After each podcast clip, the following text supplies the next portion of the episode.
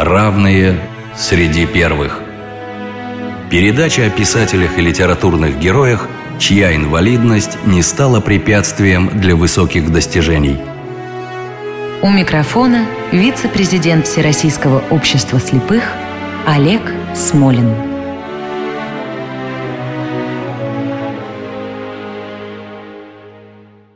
Здравствуйте. Если спросить кого-нибудь из иностранцев, какие наиболее знаменитые русские песни ему известны, то в тройку наверняка попадут «Очи черные», «Подмосковные вечера» и, конечно, легендарная «Катюша».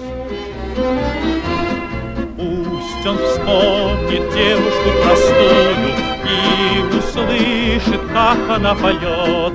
Пусть он землю бережет родную, а любовь Катюша сбережет.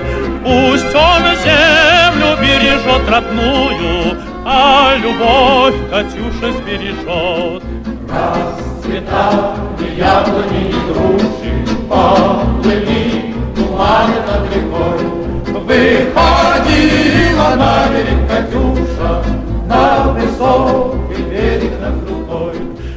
Выходила на берег Катюша, на высокий берег, на крутой.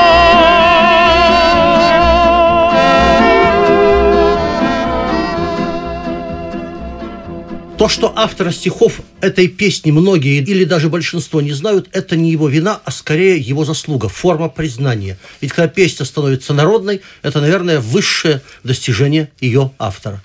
Но еще меньше людей знают, что знаменитую «Катюшу» как и многие другие прекрасные стихи и песни, написал человек с инвалидностью, которого зовут Михаил Васильевич Исаковский. А гостем нашей программы сегодня является Лидия Владимировна Кузьмичева, учитель русского языка и литературы Московской школы номер 436, заслуженный учитель Российской Федерации, награжденная медалью Александра Сергеевича Пушкина наряду с выдающимися деятелями нашей культуры. Лидия Владимировна, здравствуйте. Здравствуйте, Олег Николаевич. Очень здравствуйте, рад... дорогие слушатели. Очень рад приветствовать вас как коллега-коллегу. Я тоже по образованию учитель и по первой специальности тоже. Очень приятно. Лидия Владимировна, расскажите, пожалуйста, о жизни Михаила Исаковского. Семья, образование, первые годы. С удовольствием, потому что это удивительный человек, чья судьба очень типична, и в то же время она счастлива в сравнении с другими. Михаил Васильевич Саковский родился в очень глухой деревне со странным таким названием, говорящим Глотовка, Ельнинского уезда Смоленской губернии. 19 января он родился 1900 года. И когда ему еще не было 7 лет, случилась очень большая неприятность. Он с мальчишками баловался и прыгнул с сарая. И после этого очень сильно ушибся, и у него стало падать зрение. Образовалась такая вот болезнь. А семья-то была очень бедная. В семье было 13 детей, представляете? И вот только пятеро выжило. Предпоследним в семье был Миша Исаковский. И, конечно, семья еле сводила концы с концами. И уж лечиться, тем более лечить ребенка, денег не было. И когда его показали там местному какому-то доктору, доктор посмотрел, что мальчишечка одет очень бедно, и сказал, научите скорее плести лапти до корзины, чтоб обузы не был. Вот такое детство у него было. Но дальше ведь была школа, как я понимаю, где он О, на пять ш... все там э, сдал, что можно было. Олег Николаевич, тогда школа-то еще было дело. Дело в том, что местный священник помог Мише Исаковскому овладеть грамотой. Школы не было. Школа открылась несколько позже. И только когда Мише уже было 11 лет, его взяли сразу во второй класс этой школы земской, и он ее окончил на одни пятерки. Но посещать постоянно он ее из-за болезни глаз не мог. То есть экстерн? Да, в основном, как бы сегодня сказали, экстерн, но ему очень помогли учителя. Он с огромным уважением всегда вспоминал своих учителей, которые не просто ему помогли, а когда в 14 году он написал достаточно интересное стихотворение «Просьба солдата», они отправили это стихотворение в Москву, где произведение юного Миши увидело свет. Не могу не сказать, на мой взгляд, это тоже показатель, да? Я вот моих учителей всех помню поименно. От первой учительницы до, естественно, научного руководителя по диссертации. И Михаил Васильевич помнил. И позднее он одной из них помог не только вот э, в оформлении пенсии, но даже материально. Сохранились об этом письма. Он очень благодарный человек был. Это очень радует. Я думаю, что учителя вторые родители, и те, кто помнит учителей, на мой взгляд, отдают дань тому, что они получили, стартовый капитал человеческий. Конечно. А, Лидия Владимировна, жизнь идет. Чем прославился Михаил Васильевич в довоенное время, насколько был известен стране? Вы знаете, он рано очень начал публиковать свои стихи. Сначала в смоленской прессе, а потом уже переехал он в 1931 году в Москву. И в 27 году вышел его первый сборник известный. Были до этого сборнички маленькие, но он их считал очень слабыми. А вот этот известный назывался «Провода в соломе». И вот после выхода этого сборника имя Исаковского узнали. Но мало того, сначала этот сборник стали критиковать.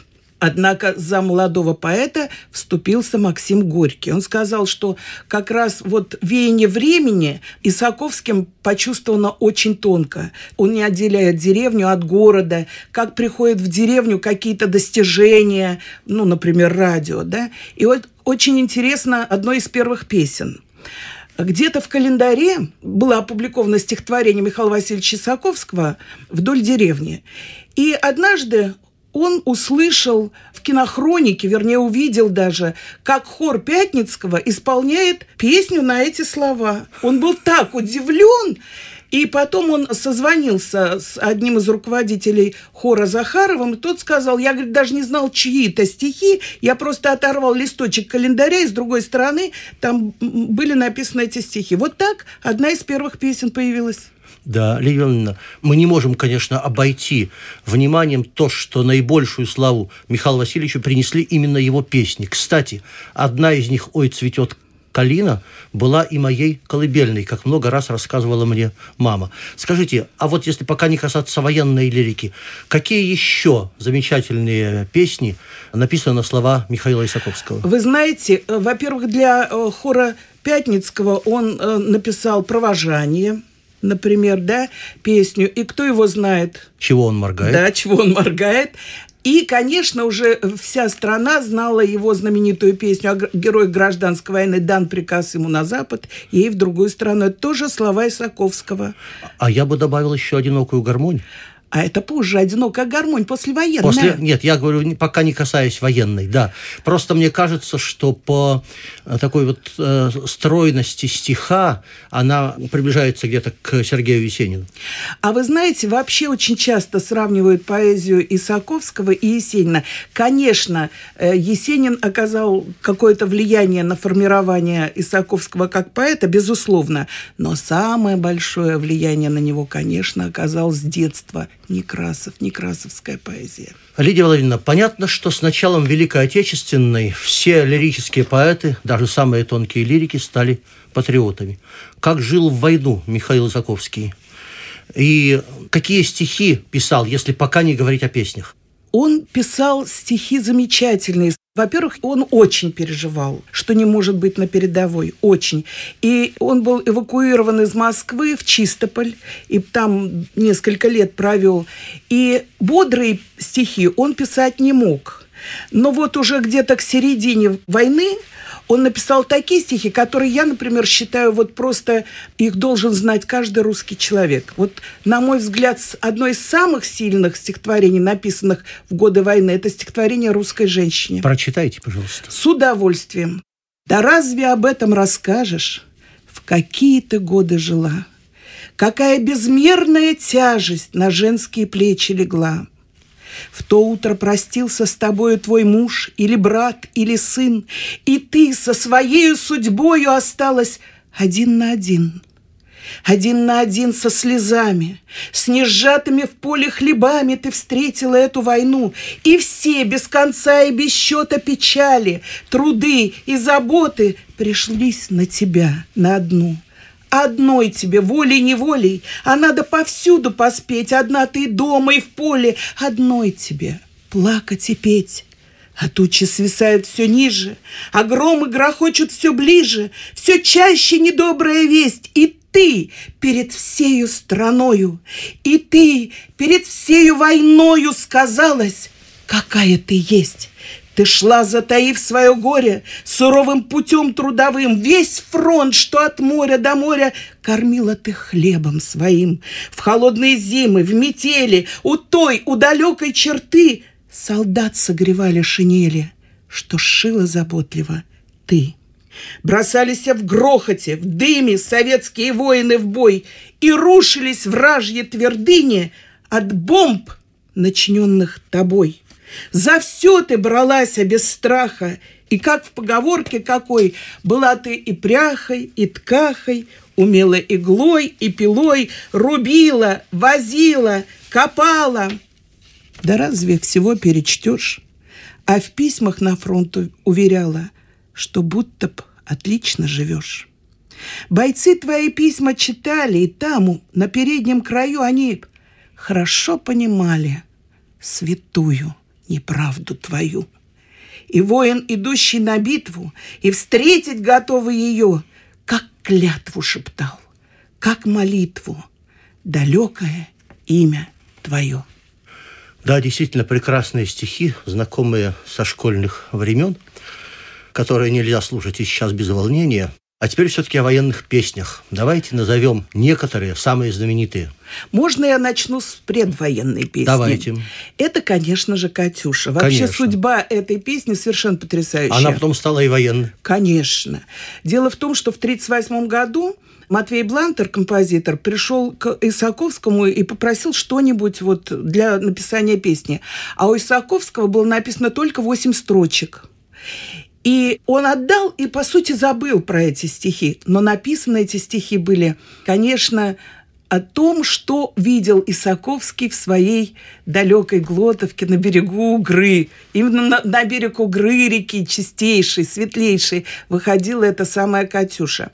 Ну, через некоторое время Блантер позвонил, сказал, что песня в принципе готова, но надо дописать слова. А поскольку время уже было тревожное, уже Польша была оккупирована, то Исаковский дописал вот такую тревожную, да, и бойцу на дальнем пограничье от, От Катюши, Катюши передай передай привет, привет. да. Потрясающе. Но, пожалуй, самая знаменитая, да, но не единственная. Конечно. А еще военные а песни. еще были огонек. До сих пор считается, ну, вариантов-то огонька было много, Да. но остался один. И автор музыки неизвестен. Так ведь и объявляют, что слова Исаковского, а музыка народная. Кстати, тоже комплимент автору огромный. Конечно, это самое большое признание. И вот в статье в литературке там находится вроде предположительный автор. Очень интересно, кто-то захочет, обратите внимание на эту статью. И кто же предположительный автор? Отец одного из ныне живущих людей, но это еще гипотеза. То есть не профессиональный говорить. композитор. Вот, и все, конечно, сегодня знают огонек. Но вот для меня самой сильной песней военных лет, самой сильной, является «В лесу прифронтовом». Как и для меня, но об этом чуть позже. А Да. сейчас давайте послушаем фрагмент знаменитой песни «Огонек». Музыка, как считается, народная. На позиции девушка провожала бойца. Темной ночью простилась на ступеньках крыльца. И пока за туманами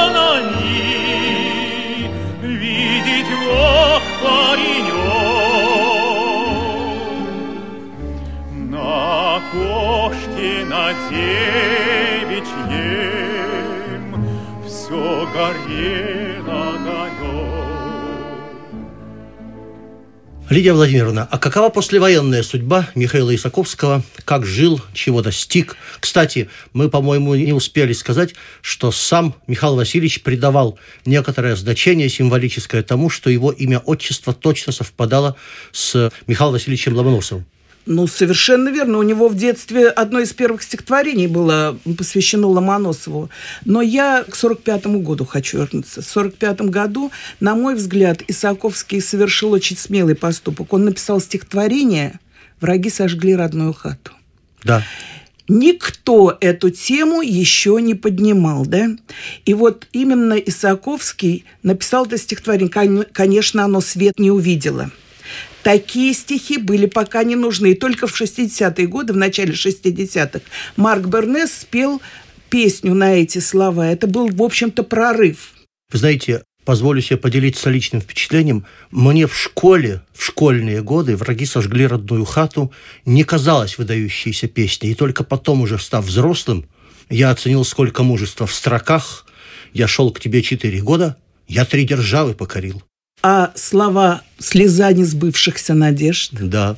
А на Просто, груди его светилась медаль за город Будапешт. Ну и тоже это стихотворение возникло не на пустом месте. Дело в том, что с войны вернулся старший брат Исаковского Нил, у которого разрушена была... Вообще Глотовка почти вся была сожжена, да? И разрушена была изба, и погибла жена. И, конечно, я думаю, что вот впечатления эти навеяли Исаковскому много. Давайте послушаем фрагмент этой песни «Враги сожгли родную хату». Враги сожгли родную хату, Сгубили всю его семью. Куда теперь идти солдату, Кому нести печаль свою? Пошел солдат в глубоком горе На перекресток двух дорог. Нашел солдат в широком поле Травой заросший бугорок.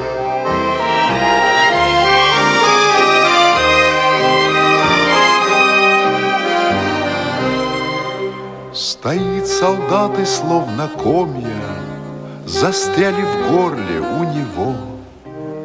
Сказал солдат, встречай Просковия, Героя мужа своего. Готовь для гостя угощение, Накрой в избе широкой стол. Свой день, свой праздник возвращения К тебе я праздновать пришел. Никто солдату не ответил, Никто его не повстречал. И только теплый летний ветер Траву могильную качал.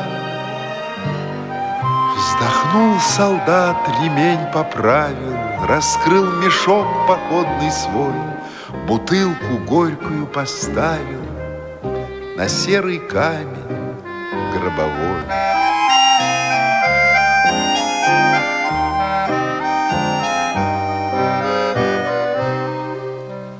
Не осуждай меня, Просковья, Что я пришел к тебе такой. Хотел я выпить за здоровье, А должен пить за упокой. Сойдутся вновь друзья-подружки, Но не сойтись вовеки нам. И пил солдат из медной кружки Вино с печалью пополам.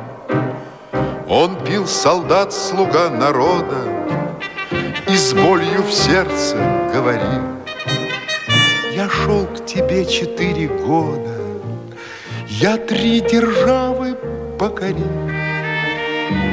Хмелел солдат, слеза катилась, Слеза несбывшихся надежд. И на груди его светилась медаль за город Будапешт. Медаль за город Будапешт. Итак, в послевоенное время было очень много светлых песен, очень много интересных. Там лучше нету того цвету. Вообще я хочу сказать, что за все песни, за все свои песни, именно за песни, еще в 43 году Михаил Васильевич Исаковский был удостоен сталинской премии. И еще одно. Он часть этой премии направил на родину для постройки Дома культуры, который существует и по сей день, и в котором находится мемориальный музей Исаковского. Вот губернатор Смоленской области Островский только что посетил этот музей. Я надеюсь, что и средства найдутся для ремонта. Лидия Владимировна, подскажите, пожалуйста, нашим слушателям, что можно почитать о Михаиле Исаковском. не только почитать, но и посмотреть. Вот если кто-то заинтересуется, в интернете есть замечательная совершенно кинокартина, называется она «Гениальный примитив». Это, кстати, слова Блантера у Катюши. И там собраны такие интересные кадры. Там и Исаковский вместе со своим другом старинным Твардовским, которого он, по сути, спас от ареста когда-то и до последних дней, там, как он празднует свое 70-летие, и вот это их последнее объятие, потому что в 71 году не стало Твардовского, это было огромной потерей для Исаковского. И, и для страны. И для страны, безусловно. А 22 июня 1973 года не стало самого Исаковского. Но осталась замечательная еще одна книга, которую я очень рекомендую прочитать. Эта книга называется «На Ельнинской земле». Это автобиографические записки самого Михаила Васильевича Исаковского где он столько интересного пишет, вот и по истории страны нашей, и личные впечатления. Очень рекомендую всем. Спасибо. Уважаемые слушатели, напоминаю, что сегодня Гостем нашей программы была Лидия Владимировна Кузьмичева, заслуженный учитель, учитель Московской школы номер 436 и лауреат э, медали имени Александра Сергеевича Пушкина. А я на правах автора и ведущего хочу сегодня, чтобы наша программа завершилась замечательной песней на стихи Михаила Исаковского. Меня всегда поражают своей простотой и мужеством строки этой песни – Пусть свет и радость прежних встреч нам светит в трудный час. А коль придется в землю лечь, так это ж только раз. Но пусть и смерть в огне, в дыму бойца не устрашит, и что положено кому, пусть каждый совершит. С берез не слышен, невесом слетает желтый лист, Старинный вальс, осенний сон Играет гармонист. Вздыхают, жалуя басы И словно в забытии Сидят и слушают бойцы, Товарищи мои. Под этот вальс весенним днем Ходили мы на круг, под этот вальс в краю родном Любили мы подруг, под этот вальс ловили мы Очей прекрасных свет. Под этот вальс грустили мы, Когда подруги нет. И вот он снова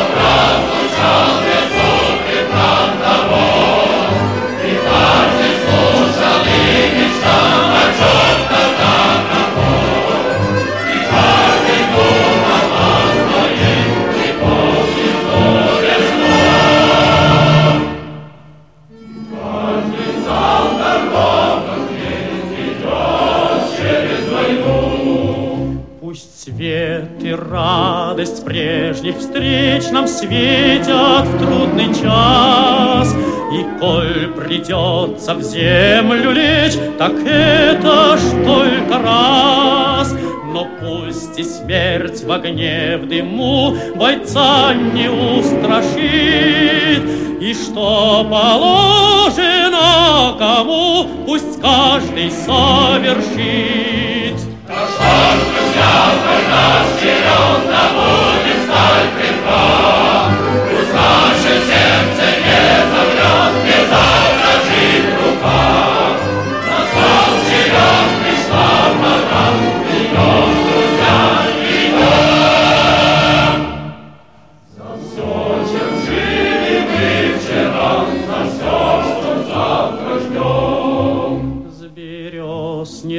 Слышен невесом слетает желтый лист, Старинный вальс, осенний сон Играет гармонист.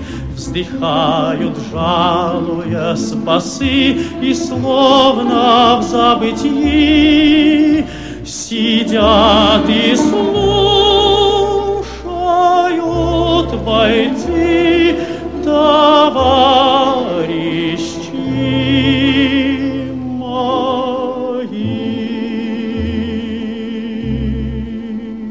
Программа создана при финансовой поддержке Федерального агентства по печати и массовым коммуникациям.